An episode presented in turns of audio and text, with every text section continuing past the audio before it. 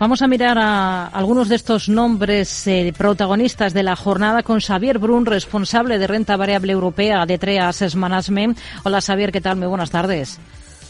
Hola, muy buenas tardes. Bueno, son muchos resultados, son muchos nombres eh, los que han presentado hoy resultados eh, en Europa, pero también en nuestro país, ¿no? Tenemos, por ejemplo, si nos centramos en el IBEX, la cara y la cruz, a Fluidra, que está subiendo un abultado 8,5%, mm, y a Grifols, con un varapalo a esta hora del 20%. Ha tenido conferencias con, analistas y parece que no convencen nada esas explicaciones que siguen dando desde la empresa, ¿no?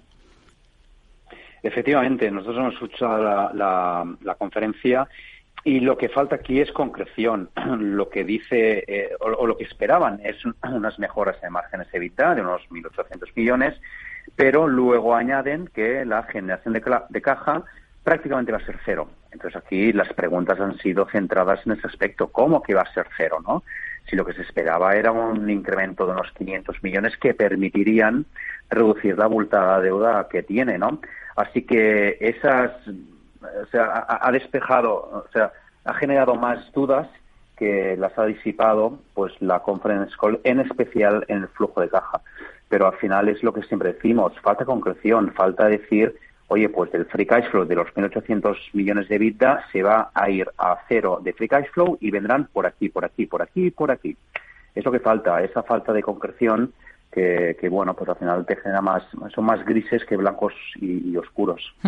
Sigue esa temporada de resultados como, como vemos. Por ejemplo, si miramos a la bolsa alemana, Beiersdorf, el dueño de Nivea, em, es uno de los que está registrando la reacción más llamativa a los resultados que ha presentado. Está encabezando las eh, caídas en la bolsa alemana, aunque ha marcado récord de ventas en el último ejercicio. ¿Qué es lo que no convence? Pues Bayer eh, para, poner un dato, o sea, son 5.000 millones de euros en ventas de Nivea, ¿no? Y al final, oye, los resultados no son malos. Mm, han crecido un 10% eh, las principales marcas, eh, con buenos márgenes, incluso mejores que el año anterior. Entonces, ¿qué es lo que nos gusta? Pues por un lado, el futuro. Las marcas de lujo, la parte de lujo que tiene Bayersdorf, pues al final han se han visto afectadas como lo ha ocurrido L'Oreal y, y por, por, por China. Y esto lo que provoca es un incremento de costes con lo que ese incremento de costes más un menor crecimiento de los beneficios, que es lo que esperaba el mercado, un crecimiento superior, pues esto al final lo que hace es que las guías sean menores de lo que el mercado esperaba. ¿En cuanto? En más o menos un 3%, que es lo que bajaba a mitad de, mañana. Esto con un PER de 29, pues al final hace que la valoración sea algo exigente. Hmm. Otro de los valores que tenemos en el punto de mira esta jornada es Teleperformance. ¿Con qué ojos hay que mirar a la compañía ahora después del varapalo que registraba en la última sesión, en medio, de esos recelos que está generando la inteligencia artificial en este segmento concreto en el que trabaja la compañía? Tú lo has dicho, ¿no? Teleperformance lo que hace es, es la mayor empresa de call centers del mundo. De tal forma que si viene la inteligencia artificial con unas conversaciones que parecen prácticamente humanas, al final su negocio vale cero.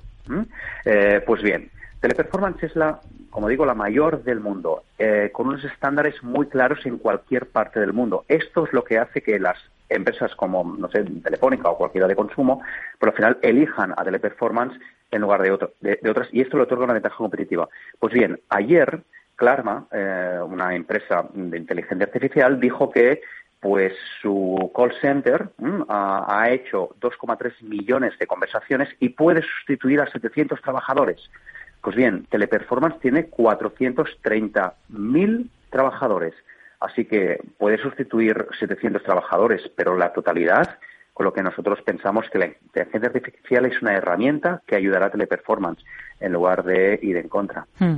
Tenemos cifras de la cervecera BeinBev, que es la mayor del mundo, ha ganado un 10,5% menos. ¿Cuál es el escenario para una compañía como esta ahora?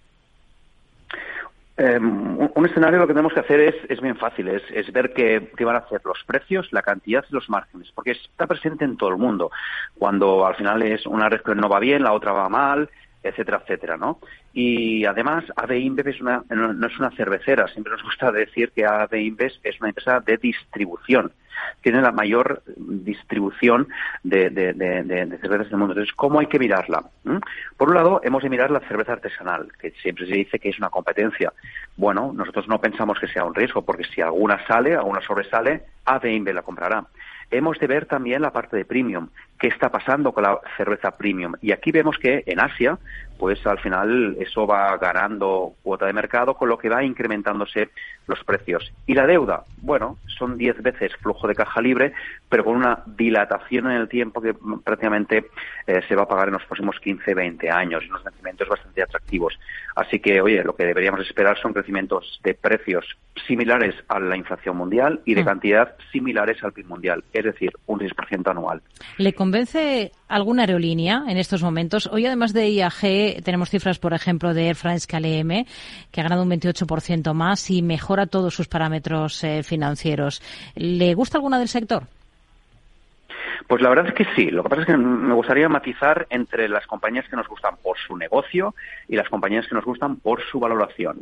En cuanto a negocio, nos gusta IAG y Ryanair. Y IAG, mm, hay una fuerte eh, recuperación, se espera una recuperación fuerte en la parte transoceánica. Eh, el management lo ha hecho muy bien con el trabajo y dándole la vuelta a, Iberia y además tiene una deuda más o menos manejable.